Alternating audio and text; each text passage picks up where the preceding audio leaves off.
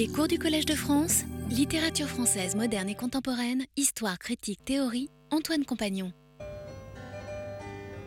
Essai critique par Roland Barthes. Roland Barthes, il y a un certain nombre de jeunes gens très intelligents, à l'école normale par exemple, entre autres, qui vous considèrent comme un maître à penser. Vous pourriez m'expliquer pourquoi? Je pense que je suis le plus mal placé euh, pour l'expliquer, ce qui voudrait dire que je prends ce mot à mon compte, ce qui n'est pas le cas.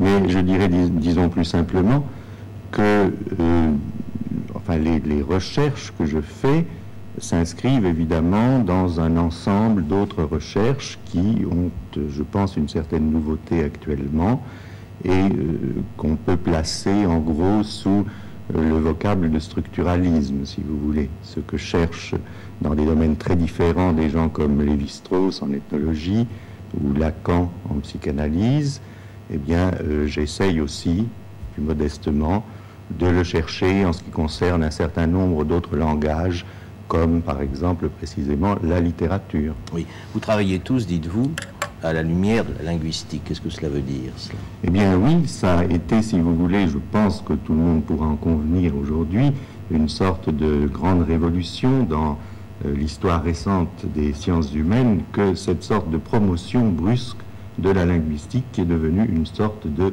disons, de science pilote pour d'autres sciences humaines, comme précisément l'ethnologie ou peut-être même la critique littéraire. Linguistique comme science du langage. Comme science du langage, j'entends bien entendu d'une façon beaucoup plus précise la linguistique dite précisément structurale, c'est-à-dire celle qui s'est développée depuis une trentaine d'années et qui étudie non pas du tout euh, pourquoi nous parlons ou d'où viennent les mots que nous employons, mais comment est fait ce système particulier qu'est une langue humaine. C'est-à-dire comment ça marche le français, comment ça marche l'allemand. Exactement, comment ça fonctionne, si vous voulez. Et le structuraliste, c'est un homme qui euh, s'intéresse au fonctionnement de ces sortes d'objets un peu compliqués que sont par exemple des systèmes de signification. Quelle est votre ambition Je veux dire, qu'est-ce que vous recherchez Qu'est-ce que vous aimeriez trouver? La question est vaste, évidemment. Euh, oui, euh, c'est très vaste, mais peut-être justement que c'est un peu à la mesure d'une vie d'écriture, disons. Et je crois que ce que j'ai toujours voulu et ce que je cherche toujours encore maintenant, c'est à décrire un certain imaginaire collectif de la modernité d'arriver au fond à faire ce que les encyclopédistes du XVIIIe siècle ont fait pour le savoir en leur temps, c'est-à-dire l'enfermer en quelque sorte dans 10 à 12 volumes, eh bien, je dirais que seul ou avec d'autres, peu importe, mais euh, j'ai envie que soit construit, construite actuellement cette sorte d'encyclopédie, non plus du savoir, car ce serait beaucoup trop difficile, mais des symboles humains de l'imagination de la société dans laquelle nous vivons. C'est-à-dire de tout, du vrai, du faux. Du vrai, du faux, du rêve, de la distraction, des fantasmes, tout cela étant véhiculé par des objets extrêmement différents, depuis l'affiche publicitaire jusqu'au récit de presse et jusqu'à l'œuvre littéraire. Mais justement, euh, à ce titre, un, fait divers vous intéresse. Pourquoi vous intéresse-t-il? Eh bien, un fait divers m'intéresse parce que, euh, précisément, il n'est pas, si vous voulez, à mes yeux, la simple relation d'un fait réel qui a existé, une sorte de relation neutre et objective, mais il est un véritable récit, comme on peut en trouver dans des contes populaires autrefois, c'est-à-dire une certaine façon que le journaliste a, et derrière le journaliste d'ailleurs très vraisemblablement tout son public, de déformer en quelque sorte le fait, de le décomposer en ses thèmes, en ses constantes, pour reconstituer un objet nouveau et nouvellement agencé qui est le récit. Mais c'est un conte qui est arrivé, c'est une fable qui est arrivée malgré tout. Oui, mais je pense que ce qui est arrivé disparaît presque, dirais-je paradoxalement, euh, sous la façon en quelque sorte euh, nouvelle et générale dont on le raconte. Oui. Mais vous paraissez vous intéresser autant à un fait divers qu'à un roman de Rob Grillet. Et vous aimez Rob Grillet Oui, je me suis intéressé beaucoup à Rob Grillet, surtout en ses débuts.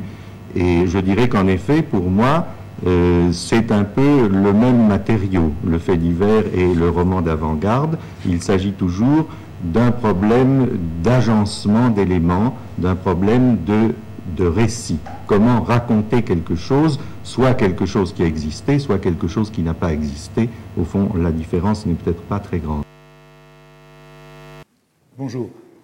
Vous venez d'entendre le début de l'émission Lecture pour tous du 25 mars 1964, euh, émission dont je vous ai déjà parlé, où on trouve, euh, où ont défilé euh, toutes les personnalités dont nous parlons, interrogées le plus souvent par Pierre Dumayet, que vous avez vu aujourd'hui. Alors j'ai un petit peu bouleversé l'ordre de ces cours euh, en raison de ce que Gérard Genette euh, nous a dit la semaine passée. Euh, il a parlé de ses essais critiques de Roland Barthes, publiés au début de 1964, et il nous a raconté le rôle qu'il avait joué dans cette publication jusqu'à rédiger lui-même le rempli, la quatrième page de couverture pour les éditions du Seuil. Alors, ce n'était pas de ça dont je comptais vous parler aujourd'hui, mais comme je ne vous ai pas indiqué de plan, au fond, ça n'a pas beaucoup d'importance. Euh, je voudrais aborder l'actualité de l'année 1965-1966 euh, du point de vue de Roland Barthes et donc évidemment de la querelle qui l'a opposé à Raymond Picard et qui a occupé toute la saison, puisque Raymond Picard a publié euh, nouvelle critique aux, nouvelles impostures à l'automne de 1965, que la réponse de Roland Barthes, Critique et vérité, a été publiée au début de 1966 et que pendant toute l'année, la presse a beaucoup parlé de cela, de cette querelle, de cette controverse. Où en était Barthes en 1965-1966 Eh bien, il était à ce moment-là euh, directeur d'études à l'école pratique des hautes études, la sixième section de l'école pratique des hautes études. D'abord, il avait été, à partir de 1960, chargé de travaux, et puis en 1962, directeur d'études dans une direction d'études qui était intitulée Sociologie des signes, symboles et représentations. Euh, François Hartog nous a parlé l'autre jour de Fernand Braudel faisant le tour des historiens. Cette école des hautes études, à l'époque, c'était le royaume de Braudel. On n'y entrait pas euh, si ce n'était par l'intermédiaire de ce grand historien. Et il y avait donc une équipe de sociologie. C'est en tant que sociologue, c'est en tant qu'auteur des mythologies que euh, Barthes occupait cette euh, position et qu'il travaillait en équipe avec Georges Friedman, sociologue du travail, passé à la sociologie euh, des médias, de la communication de masse, Edgar Morin, Edgar Morin euh, qui euh, est un sociologue polyvalent, travaillé dans beaucoup de domaines et qui avait fait...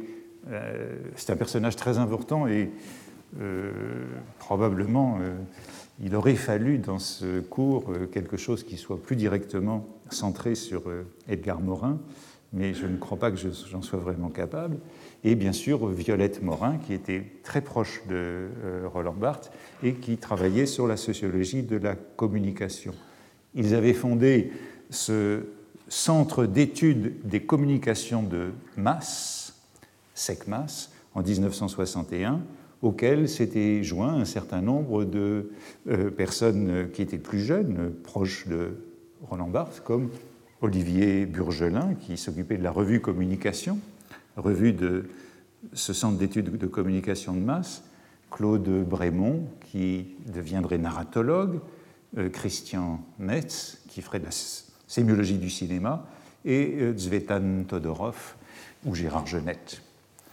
Le créneau de Roland Barthes dans ces années-là, c'est donc les mythologies, euh, publiées en 1957, et à ce moment-là, il prépare le système de la mode, autrement dit, les recherches littéraires euh, sont un petit peu marginalisés dans ce travail de, sociologie et de ce qui va s'appeler sémiologie, mais non pas encore, comme lorsqu'il viendra ici, sémiologie littéraire. Et son séminaire dans ces années-là, 1962-1964, pendant ces deux premières années, porte sur la sémiologie, mais précisément la sémiologie, je dirais, non littéraire, la sémiologie des systèmes euh, sémiotiques non linguistiques des images, des sons des gestes. Et pendant ces premières années, c'est là qu'il rédige les éléments de sémiologie qui seront publiés un peu plus tard. Après ces mythologies, il y a certainement il y a une pause dans les publications de Barthes jusqu'à ce moment qui euh, produira la crise. Et puis, une sorte de tir groupé est en cours avec euh, Sur Racine, qui est publié en février 1963 dans la vieille collection du Seuil, Pierre Vive, une collection euh, historique dans laquelle il y a déjà beaucoup d'essais littéraires. Et puis, un an plus tard, en février 1964, les essais critiques, qui, eux, sont publiés dans la collection euh, de Philippe Solers, telle qu'elle, comme Gérard Genette nous l'a rappelé la semaine passée. Et en vérité, c'est le premier titre dans la collection de tel quel qui sortent du noyau de l'équipe, puisque jusque-là, c'est le cinquième titre, et les quatre premiers euh, sont des textes de Denis Roche, de Philippe Solers, de Marcelin Pléné et de euh, Baudry, Jean-Louis Baudry. Donc c'est vraiment des textes de, l'équipe même. Et euh, nous a rappelé la semaine passée comment il avait servi d'intermédiaire auprès entre Solers et Barthes pour cette publication.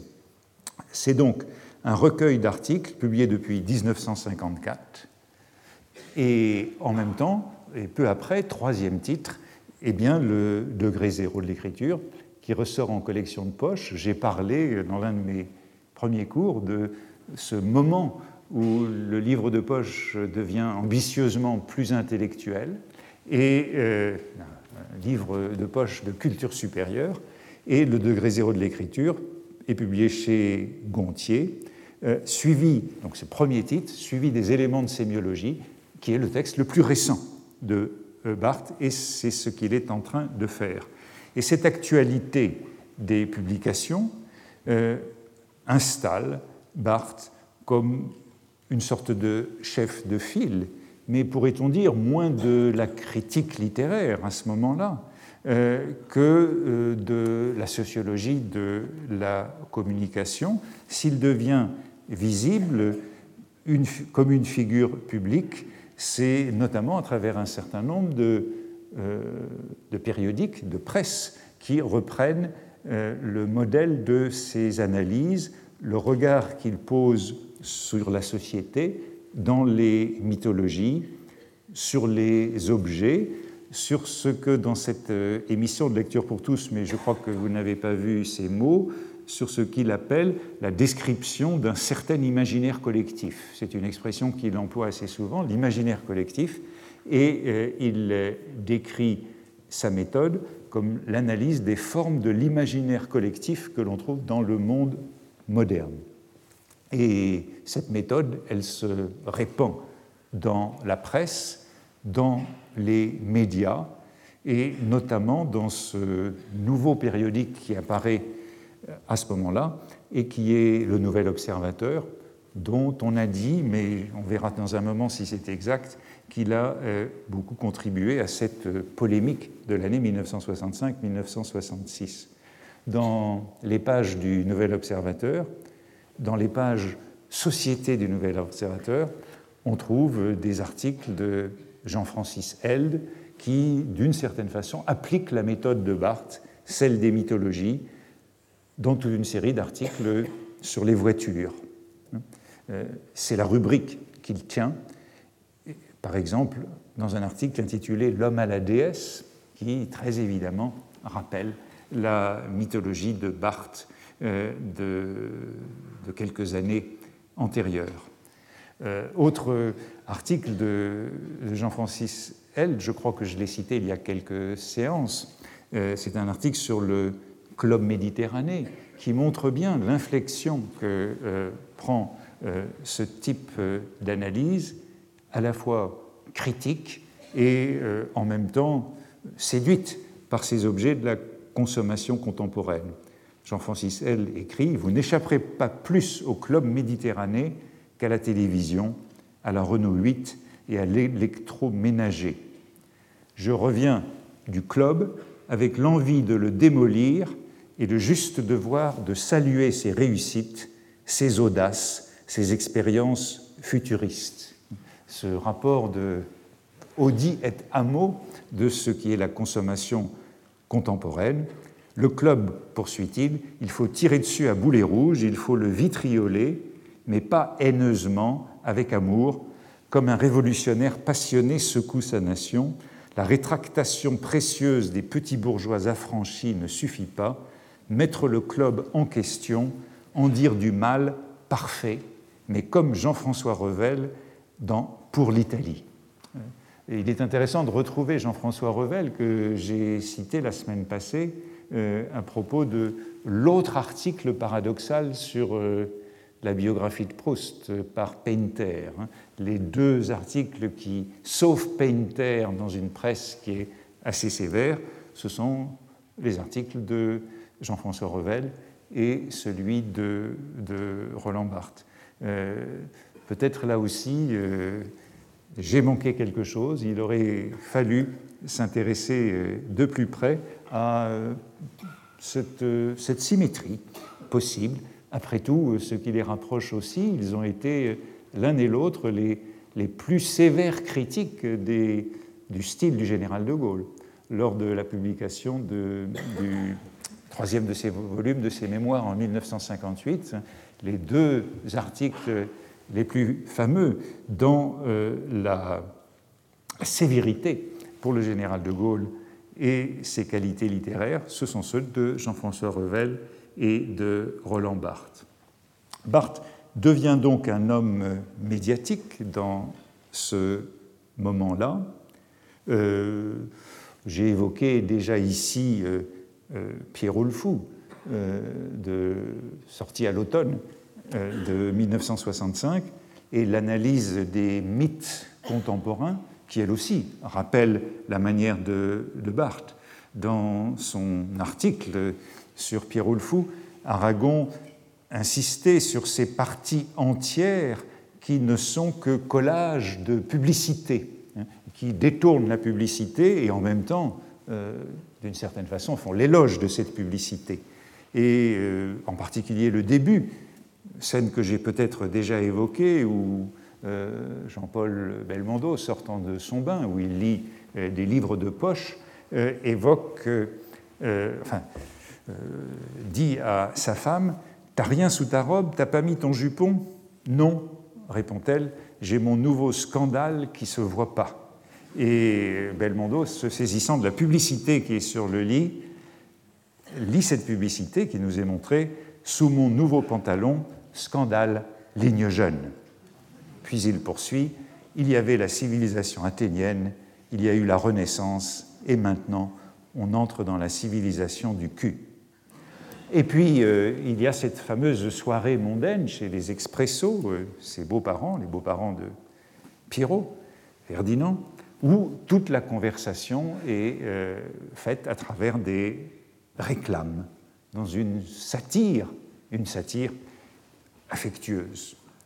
Et puis, on pourrait aussi évoquer, dans cette présence médiatique de Barthes durant cet automne 1965, euh, la parution d'un livre dont j'ai déjà abondamment parlé, euh, Les choses de Pérec, dont euh, les protagonistes, Jérôme et Sylvie, sortent des mythologies.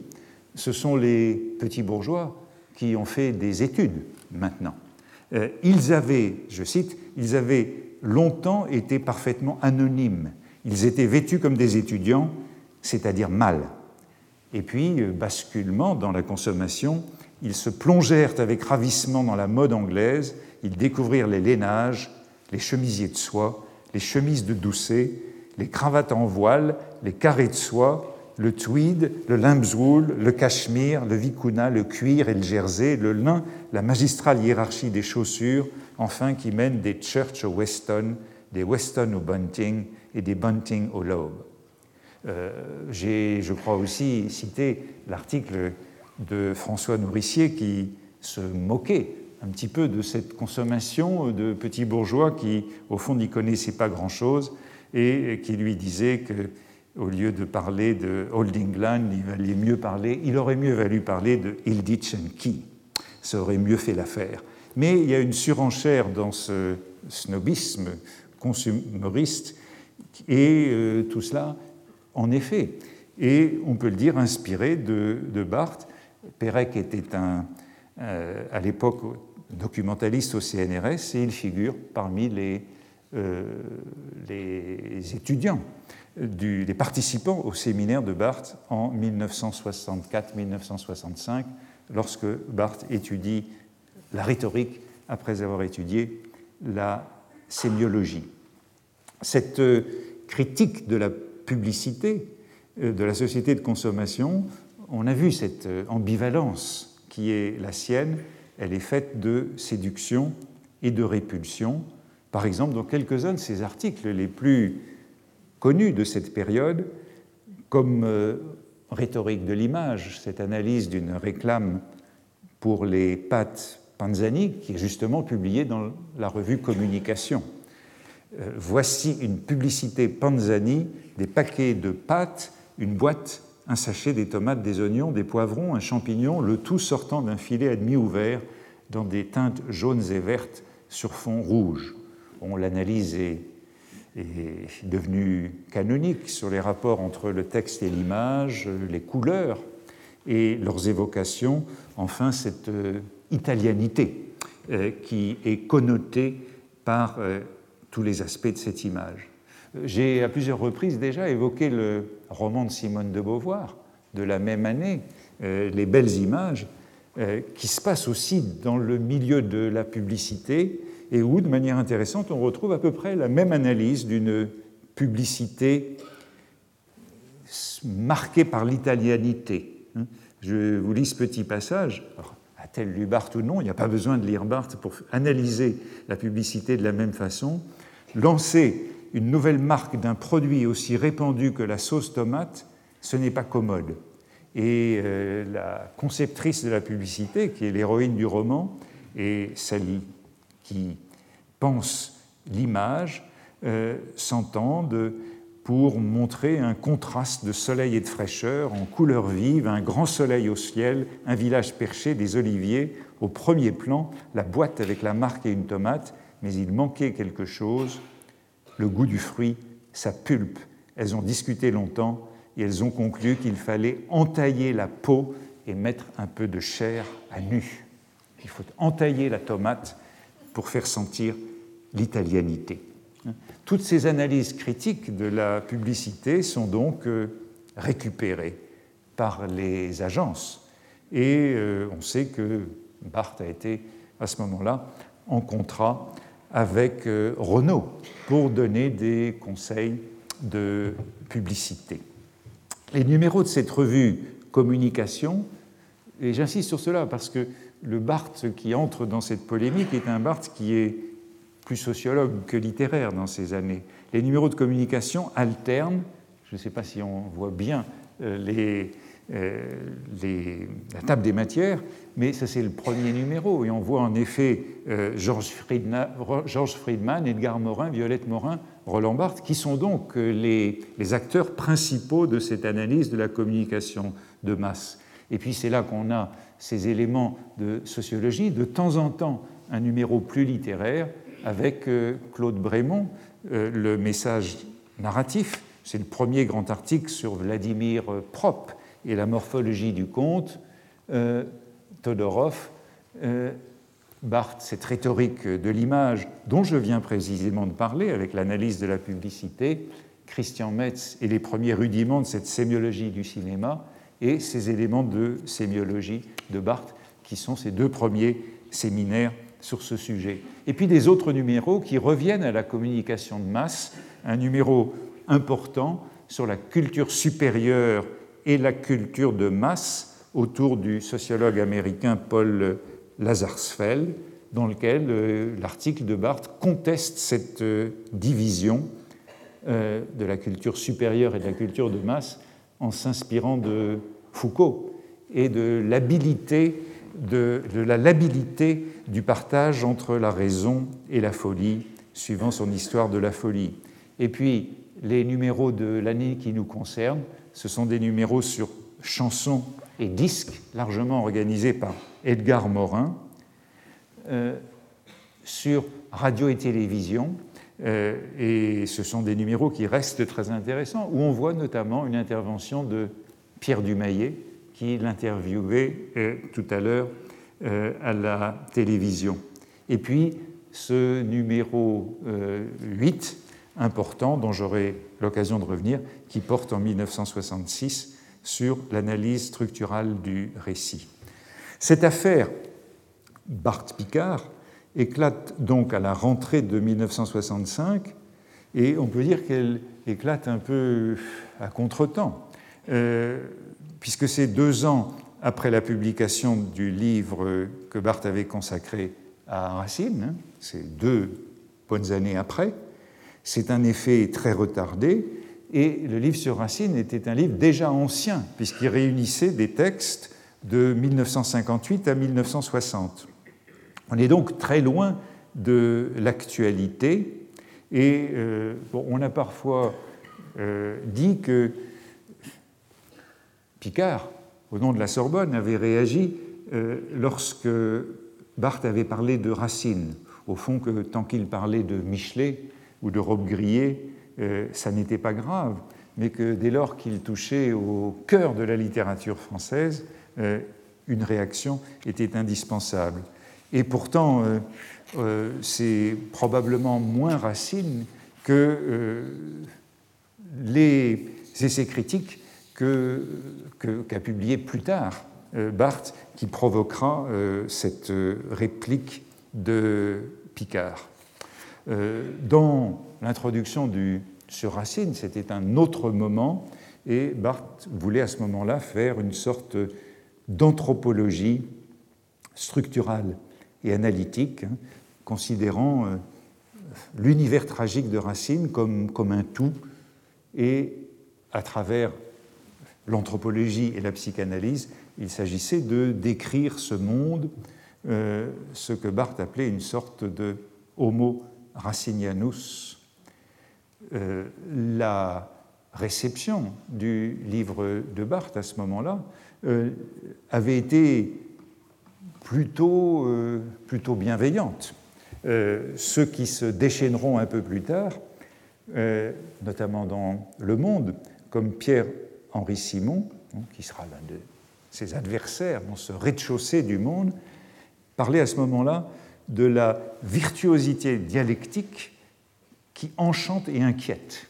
évidemment, il y a l'inquiétude à côté de l'enchantement, mais euh, dans l'ensemble, euh, l'accueil était favorable, mais il est clair que sur Racine était lu à travers les essais critiques, publiés un an après, et notamment à travers les articles qui choquaient dans les essais critiques qui étaient les, derniers, les tout derniers, les plus récents, euh, c'est-à-dire des articles intitulés Les deux critiques de 1963 et Qu'est-ce que la critique? également de 1963, où Barthes s'opposait à la critique qu'il qualifiait d'universitaire. Autrement dit, sur Racine était lu à travers cette euh, distinction nettement posée entre euh, critique euh, d'inspiration marxiste ou psychanalytique et critique universitaire. Si on prend par exemple un compte-rendu du livre de Barthes sur Racine dans la revue Critique en 1964, eh bien, il lit sur Racine à travers cette division qui est apparue après, et au fond, c'est à ce moment-là que l'offensive est venue, Peut-être d'autant plus que ces deux articles que j'évoquais, les deux critiques, et qu'est-ce que la critique, avaient été publiés à l'étranger, aux États-Unis et en Grande-Bretagne dans le TLS, comme s'il y avait là une conquête, un esprit de conquête qui euh, s'éloignait du théâtre parisien. Et c'est à ce moment-là que Picard a réagi dans le Monde en mars 1964, donc aussitôt après la sortie des essais critiques sous le titre Monsieur Barthes et la critique universitaire. C'était donc bien cela l'enjeu. Il répondait à l'essai Les deux critiques, l'un des plus récents du recueil, euh, qui était repris dans les essais critiques. Et le Monde euh, disait en tête de, ce texte de Raymond Picard, Le Monde publie aujourd'hui un bref mais véhément article où Raymond Picard répond à l'essai Les deux critiques parus dans le recueil Essais critiques, publié cette année par Roland Barthes dans la collection telle quelle des éditions du Seuil. Et Picard s'en prenait directement à cet article, écrivant Attaquer l'université fait partie du conformisme d'avant-garde dont M. Barthes est l'une des figures marquantes. Euh, Barthes réagit presque aussitôt dans un entretien qui est publié dans ce qui est encore France Observateur, et c'est déjà une réponse. Hein. Euh, le chapeau du, euh, de l'entretien euh, place bien nettement l'enjeu de ce débat. On l'attend, ses ennemis l'attendent, ses ennemis aussi. Il exerce sa fascination sur les meilleurs des jeunes écrivains depuis plus de dix ans. C'est insupportable, la revanche n'est pas loin. Barthes n'est plus le jeune auteur qu'il faut ménager pour ménager l'avenir, ni l'écrivain débutant que sa maladresse rend inoffensif, il est devenu l'homme à abattre. Et Barthes, lorsqu'il, dans, cet entretien, répond euh, aux attaques dont il est l'objet, euh, écrit ceci Il est impossible de parler de littérature sans se référer à une psychologie, à une sociologie, à une esthétique ou à une morale. La critique est forcément parasite d'une idéologie plus vaste. Je suis prêt à reconnaître toute critique qui déclare l'idéologie sur laquelle forcément elle se fonde, mais par là même, je me sens tenu de contester toute critique qui n'a pas cette franchise. Euh, Barthes réclame une critique qui affiche son idéologie, puisque toute critique est idéologique. Le pamphlet de Picard est publié à l'automne 1965 et il est publié, eh bien, je retrouve Jean-François Revel, il est publié dans la collection Liberté dirigée par Jean-François Revel chez Pauvert. Et c'est un livre qu'il a commandé, Nouvelle critique ou Nouvelle imposture. Un mot de Picard, puisque là encore ce, débat, ce débat, cette polémique porte peut-être euh, à faux. Euh, Picard est né en 1917, donc il a deux ans de moins que Barthes. Il est l'auteur de La carrière de Jean Racine. C'est sa thèse. Cette thèse est publiée chez Gallimard, dans la bibliothèque des idées, dont nous avons parlé il y a quelques séances lorsque Pierre Nora était là, puisque ce sont ces collections qu'il a reprises chez euh, Gallimard en 1965. Picard est aussi l'éditeur de Racine dans la Pléiade et l'auteur d'une série euh, de recueils de documents intitulés Corpus Racinianum, euh, publiés au fur et à mesure des années, euh, qui sont un monument d'érudition racinienne et une somme de documents. Alors, leur conflit, le conflit qui va traîner toute une année, est très souvent présenté comme un conflit de, de la Sorbonne et de la sixième section de l'école pratique des hautes études. Le conflit d'un mandarin et d'un non-normalien, non agrégé, non docteur, mais euh, qui joue aussi de sa marginalité. En vérité, euh, Raymond Picard n'est pas du tout un sorbonnard euh, type, un, brichot caricatural. D'abord, on peut souligner que sa thèse est publiée chez Gallimard, dans la Bibliothèque des idées, dans la collection de Sartre et de Merleau-Ponty, où, euh, où on ne trouve pas tellement euh, de thèses littéraires. on peut aussi dire qu'il est l'auteur d'un roman publié chez Gallimard en 1947, intitulé Les Prestiges, roman que je n'ai pas lu, que j'aurais dû lire pour essayer de vous en dire un peu plus et qu'il est un proche de Jean Paulhan. Là aussi, peut-être faudrait-il s'intéresser au rôle de Paulhan, qui avait déjà euh, polémiqué contre Barthes dans le passé, et qu'il est un familier d'un certain nombre de romanciers contemporains, comme Nathalie Sarraute et Claude Simon. Il est donc difficile de le présenter comme euh, l'incarnation de la Sorbonne, et pourtant, euh, dans son pamphlet, il réagit contre la nouvelle critique, jugée, dit-il, dangereuse, passée de l'imprudence à l'impudence en raison de son succès. Il explique qu'il n'avait pas réagi à l'édition de Racine, justement, en 1960, parce qu'il l'a considérée euh, peu importante. Je ne l'avais pas prise au sérieux, c'était un travail de librairie dont l'auteur se serait désennuyé en se jetant avec le talent qu'on lui connaît dans le hasardeux et le saugrenu. Mais c'est seulement deux ans plus tard qu'il comprend qu'il s'agit là d'une entreprise cohérente et que les essais critiques sont une sorte de machine de guerre contre la critique universitaire. Alors, je ne voudrais pas rentrer dans les détails de cette polémique, qui est assez largement connue, et des arguments euh, que donne Raymond Picard, mais euh, il s'en prend à euh, l'incohérence euh, de la méthode, au caractère invérifiable des affirmations qu'il juge prophétiques, au caractère systématique hein, de cette euh, démarche, et bien entendu, tout cela est connu au jargon que Barthes utilise dans ses réductions à un certain nombre de formules, A à tout pouvoir sur B par exemple, A aime B qui ne l'aime pas, ou à l'habitat unicoïde, à l'imagination descensionnelle, à la véritable apnée pour la souffrance de Néron, etc. Tout ce qui le conduit à qualifier d'escroquerie intellectuelle cette démarche.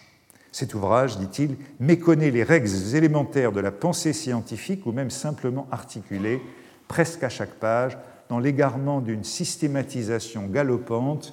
La partie est donnée pour le tout, le plusieurs pour l'universel, l'hypothétique pour le catégorique, et toute cette confusion est recouverte par une langue dont la précision ostentatoire est un mirage. Après cette euh, descente en flamme, euh, Picard réaffirme les principes de la critique. Et c'est un peu ce qui lui coûtera, puisque ce credo, euh, donnera des armes à ses adversaires hein, contre le relativisme ou le subjectivisme de Barthes.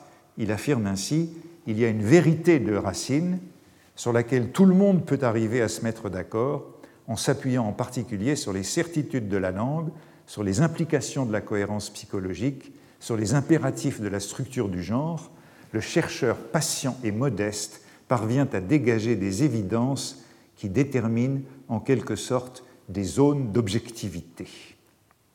Euh, c'est la formule que reprendront par la suite tous ses adversaires. Mais selon Picard, euh, dans, ce, dans, cette lutte factice entre nouvelle critique et critique universitaire, l'université n'a pas attendu Barthes pour prendre ses distances avec la critique euh, biographique, la critique des sources et réaliser une partie du programme que Barthes appelle de ses voeux, notamment après Lucien Fèvre, d'une critique euh, des mentalités. Barthes, dit-il, ne connaît pas la critique universitaire lorsqu'il l'a réduit à un lansonisme appauvri, un fantôme qu'il a suscité pour le pourfendre. Évidemment, Picard revendique, lui, ce nouveau lancenisme, cette nouvelle histoire littéraire dans son livre sur Racine. C'est pourquoi le livre de Barthes est à ses yeux particulièrement dangereux et son influence doit être combattue sur les jeunes. Dernier point de ce livre, ou plutôt avant-dernier, euh, Picard revendique pour lui-même le retour au texte quand la nouvelle critique prétend, retourner au texte, eh bien c'est un malentendu sur l'œuvre, puisqu'elle retourne à un sens qui lui est extérieur, à un sens qu'on trouve dans une structure marxiste, dans un inconscient psychanalytique ou dans un univers métaphysique. Donc celui qui retourne véritablement au texte, c'est lui.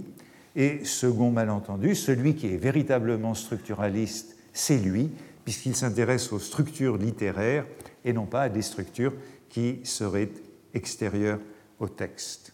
Enfin, et c'est ça le dernier point que je voudrais faire sur ce livre, il y a un critique qui est sauvé de tous ceux que, associe, que Picard associe à Barthes, c'est Jean-Pierre Richard, qui est épinglé, mais excusé, l'auteur de Poésie et profondeur, de Littérature et sensation, de l'univers imaginaire de Mallarmé, etc.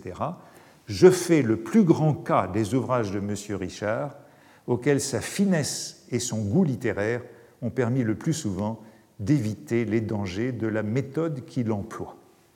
Il est donc, et je crois que c'est assez remarquable, à l'intersection, il est celui qui est revendiqué euh, des deux côtés par les deux bords, la critique universitaire et la nouvelle critique. Les deux camps sont-ils clairs à la suite de ce pamphlet? Euh, Sont-ils tranchés? Euh, D'un côté, la critique universitaire, de l'autre, la nouvelle critique, l'avant-garde intellectuelle. C'est en, vérité beaucoup plus confus, et dans l'ensemble, le pamphlet de Picard est plutôt bien accueilli à peu près partout au nom d'une défense euh, du bon sens. Dans le monde, bien sûr, mais le monde avait suscité, euh, pour commencer, cette attaque de Picard, où Jacqueline Piatier, à laquelle euh, Roland Barthes on voudra toujours énormément, où Jacqueline Piatier écrit La nouvelle critique est-elle une imposture avant d'insister sur les surprenantes interprétations que Roland Barthes a données des tragédies de Racine. La première arme dont se sert Picard est le ridicule. Il fait rire en ayant tout simplement recours à la cohérence, à la logique de l'esprit. Mais euh, les choses sont en vérité bien plus confuses dans d'autres publications, euh, en particulier dans le Nouvel Observateur, où l'article qui accueille le livre de Picard est en fait tout à fait positif. Et il faut sans doute se demander pourquoi.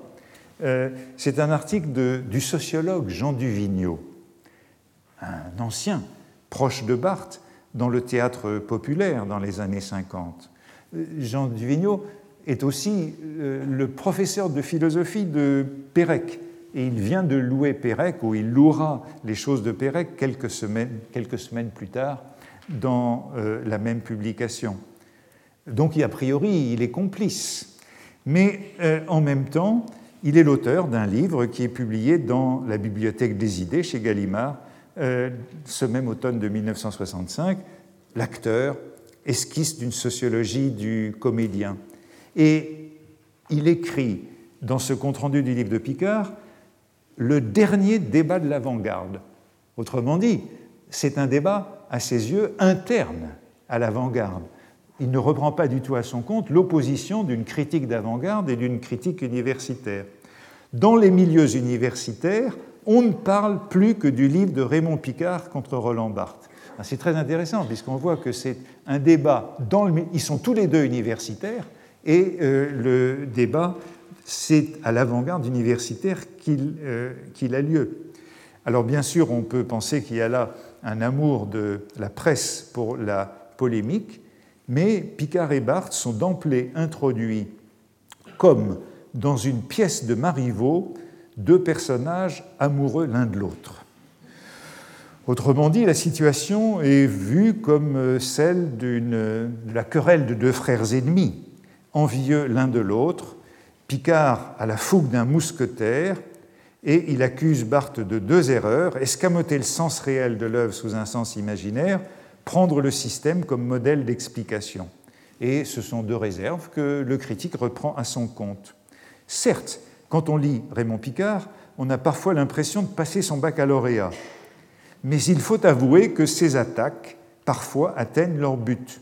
Et Duvigneau concède que sur Racine est séduisant. Et tous les commentateurs emploient au fond ce mot. Cela enchante, cela captive, cela séduit, mais, poursuit-il, nous laisse sur notre faim.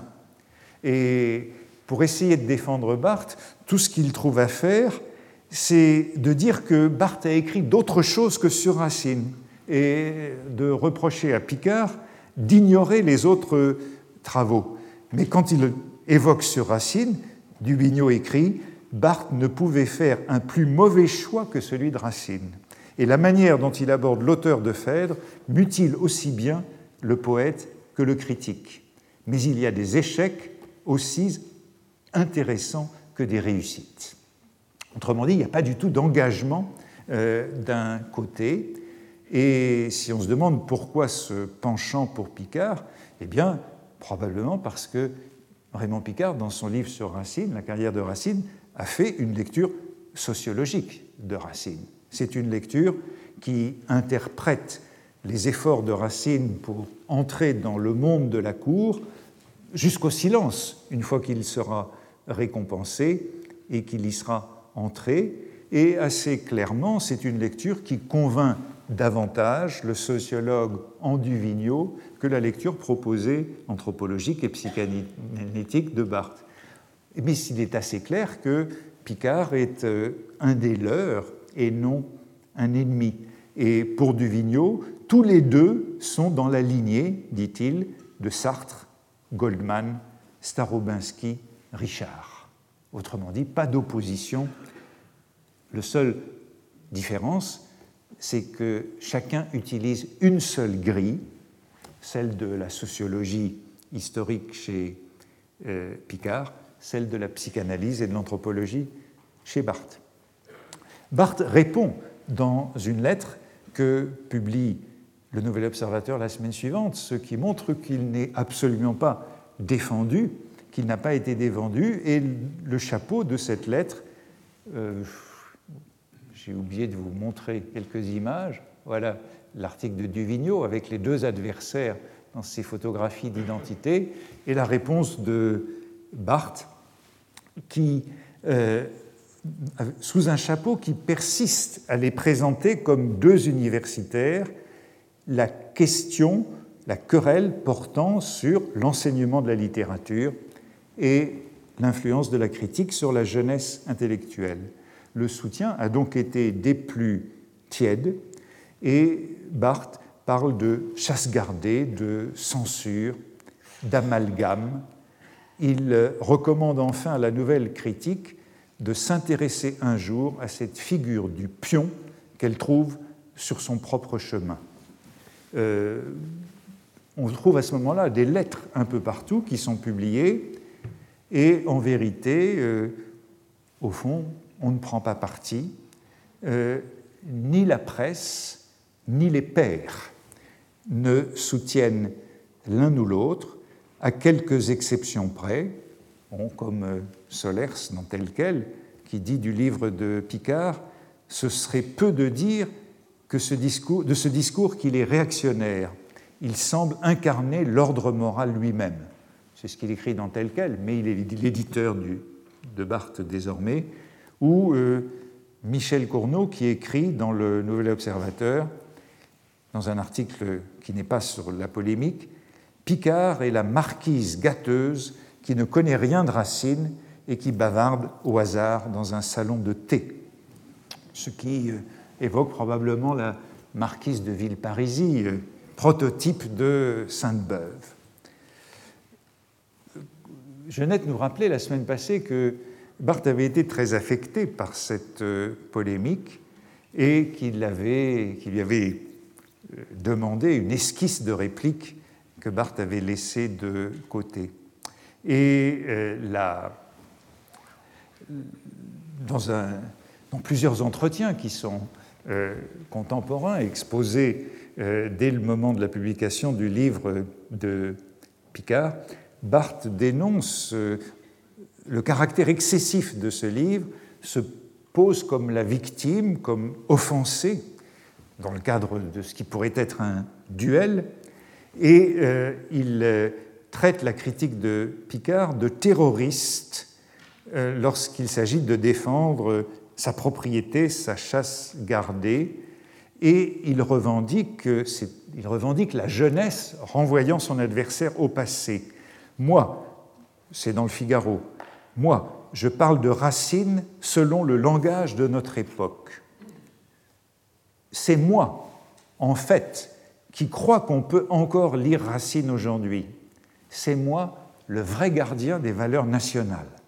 Euh, défense assez intéressante, euh, puisqu'elle fait appel cette, à la défense du patrimoine et à la mise à valeur de ce patrimoine. En les faisant vivre, en les rajeunissant, je défends la littérature. Il est donc délirant de prétendre que la nouvelle critique n'aime pas la littérature. Au contraire, c'est l'ancienne qui ne l'aime pas. Et lorsqu'on lui demande Vous jugez donc que votre influence sur les étudiants n'a rien de dangereux? Le grief de Picard, euh, Barthes dit qu'il est du côté des jeunes, du côté des étudiants, contre Picard qui part en guerre contre les étudiants. Quelques mots de Critique et vérité, qui est donc publié en février 1966 avec euh, un bandeau Faut-il brûler Roland Barthes qui évoque euh, le titre du livre de, notamment de Simone de Beauvoir sur Sade, un peu plus ancien. J'irai aussi rapidement pour euh, rappeler ce qu'il y a dans ce livre qui est bien connu. Deux parties, une réfutation de Picard et un programme. Et la réfutation est violente, au moins aussi violente que le texte de Picard, et elle est très politique.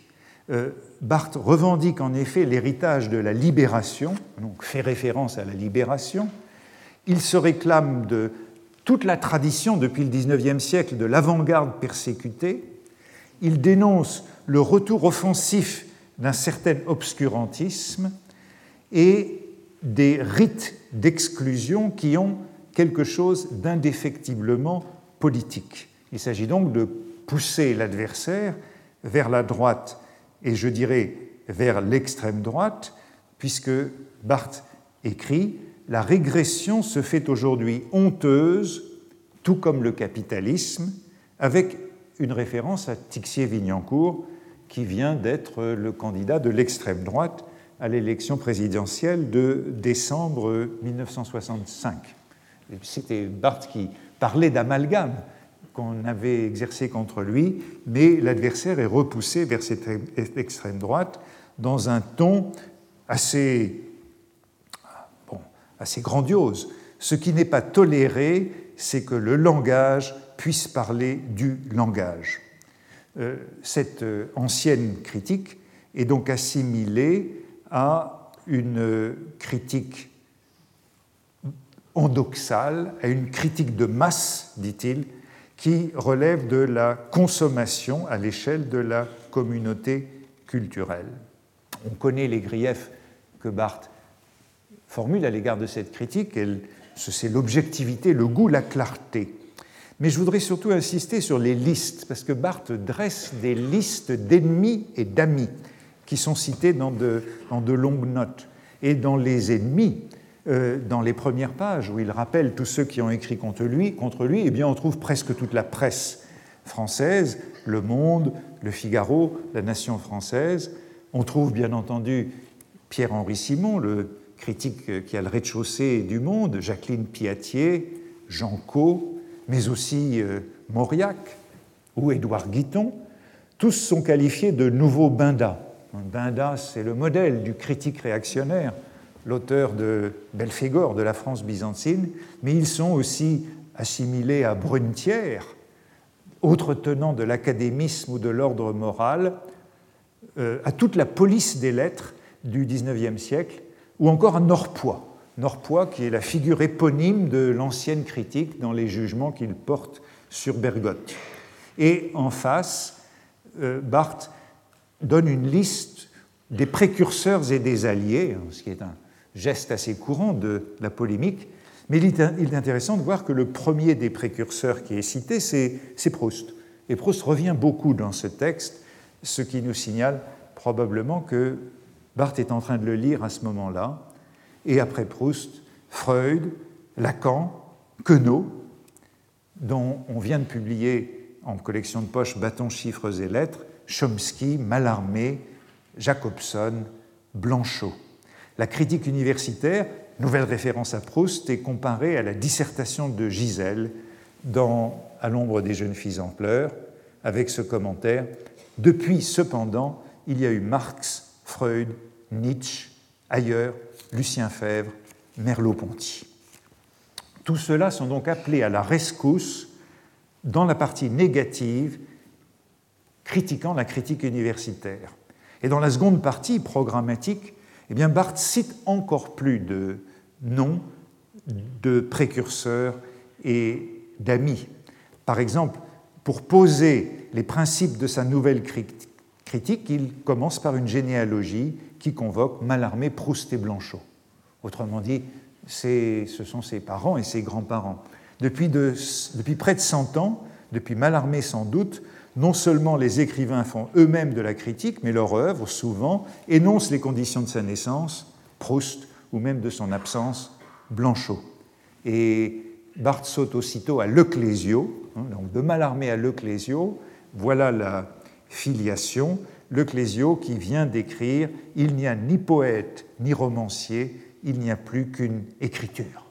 Ce qui fait que la critique, le critique devient à son tour écrivain. Mais je vous donne rapidement la liste de tous les noms qu'il convoque. Hein.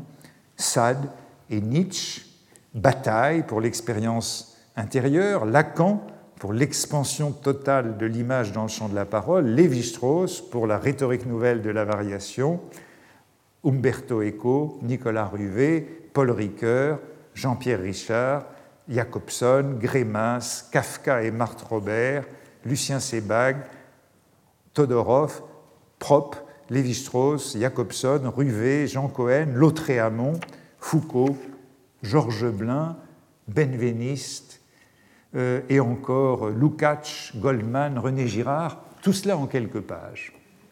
Euh, dans un des autres entretiens contemporains, Barthes se référait aussi à Boulez, euh, dont les relevés d'apprentis sont publiés exactement en même temps, également euh, dans la collection telle qu'elle.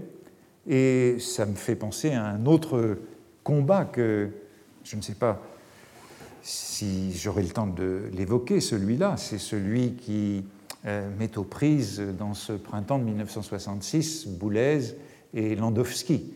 Euh, au moment où celui-ci est nommé directeur de la musique.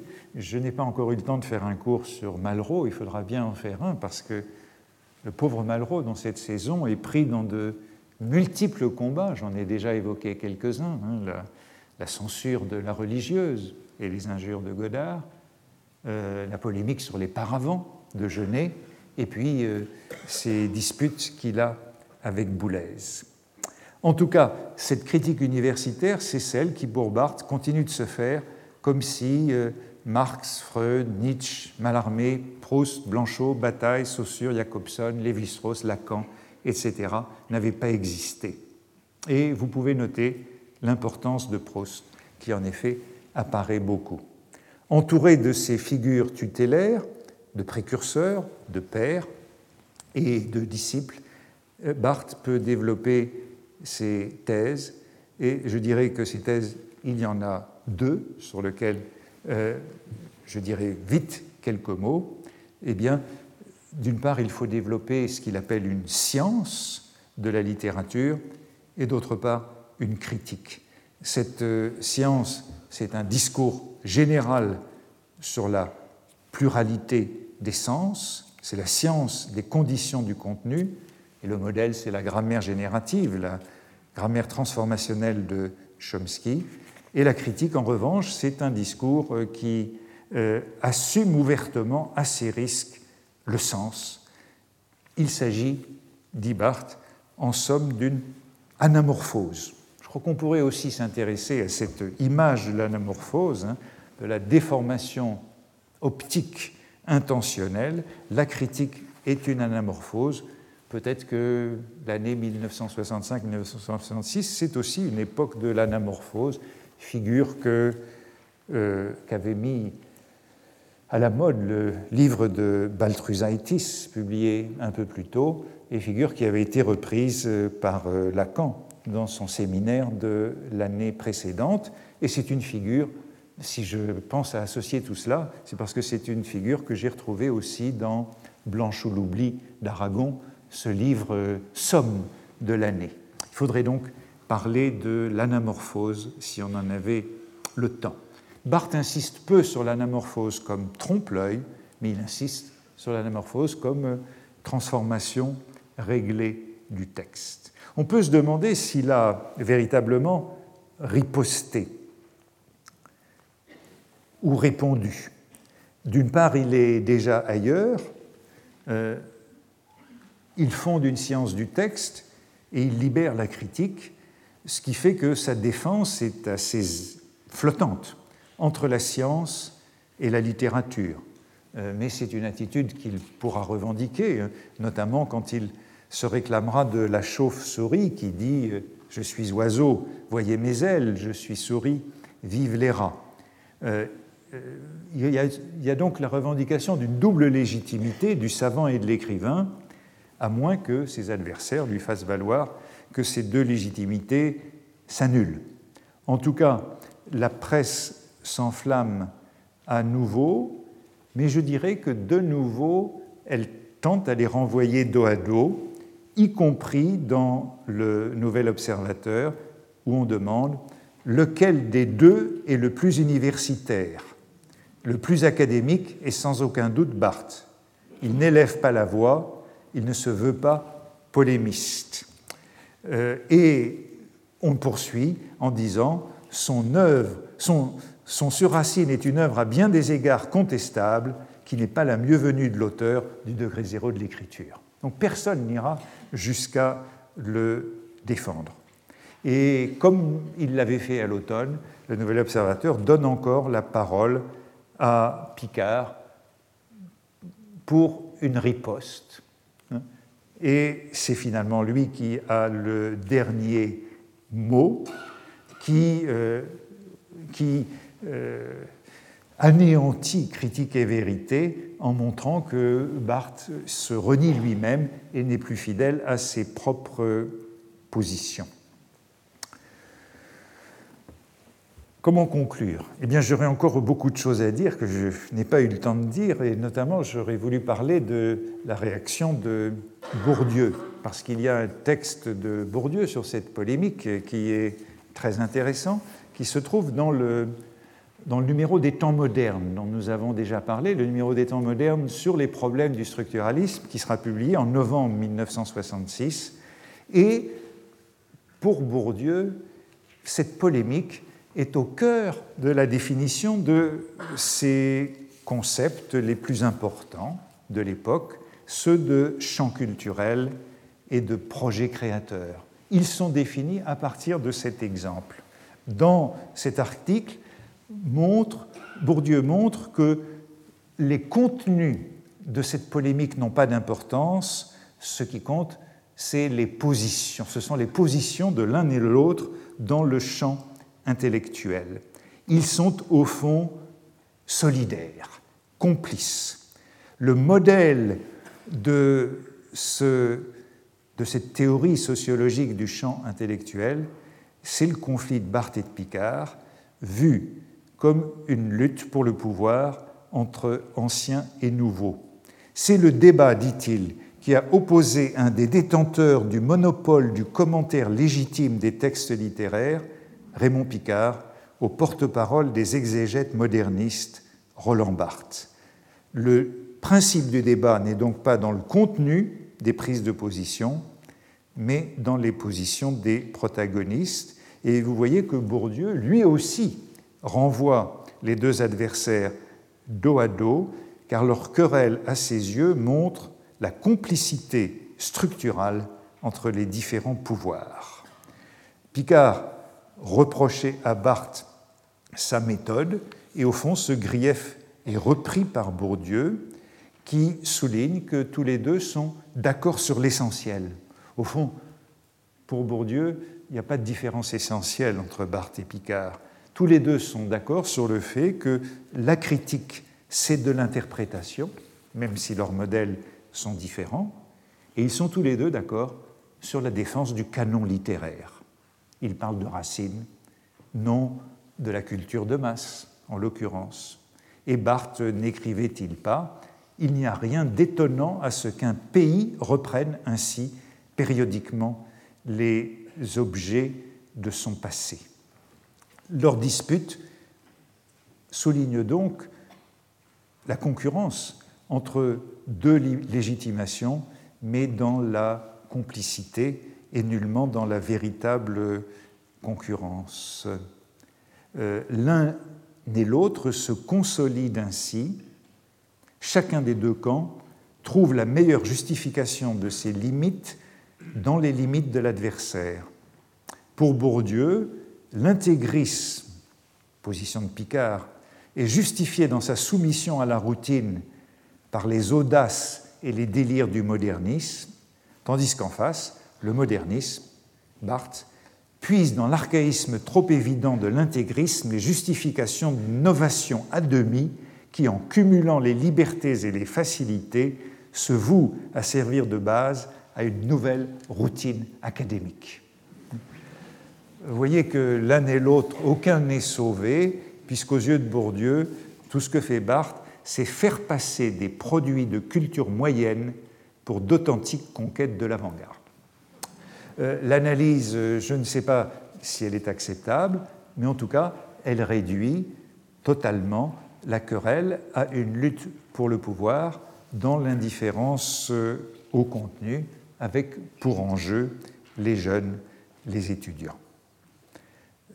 Gérard Genette nous rappelait la semaine passée que, à cette date, comme il disait, la critique littéraire se vendait comme des petits pains. C'était sa phrase. Eh bien, le livre de Picard s'est vendu à 50 000 exemplaires en 1965-1966 et c'est en effet la meilleure vente de cette collection de Jean-François Revel. J'arrêterai là pour aujourd'hui, mais il y aurait évidemment encore beaucoup à dire sur cette polémique et notamment sur l'interprétation de Bourdieu. Retrouvez tous les contenus du Collège de France sur www.colège-2-france.fr.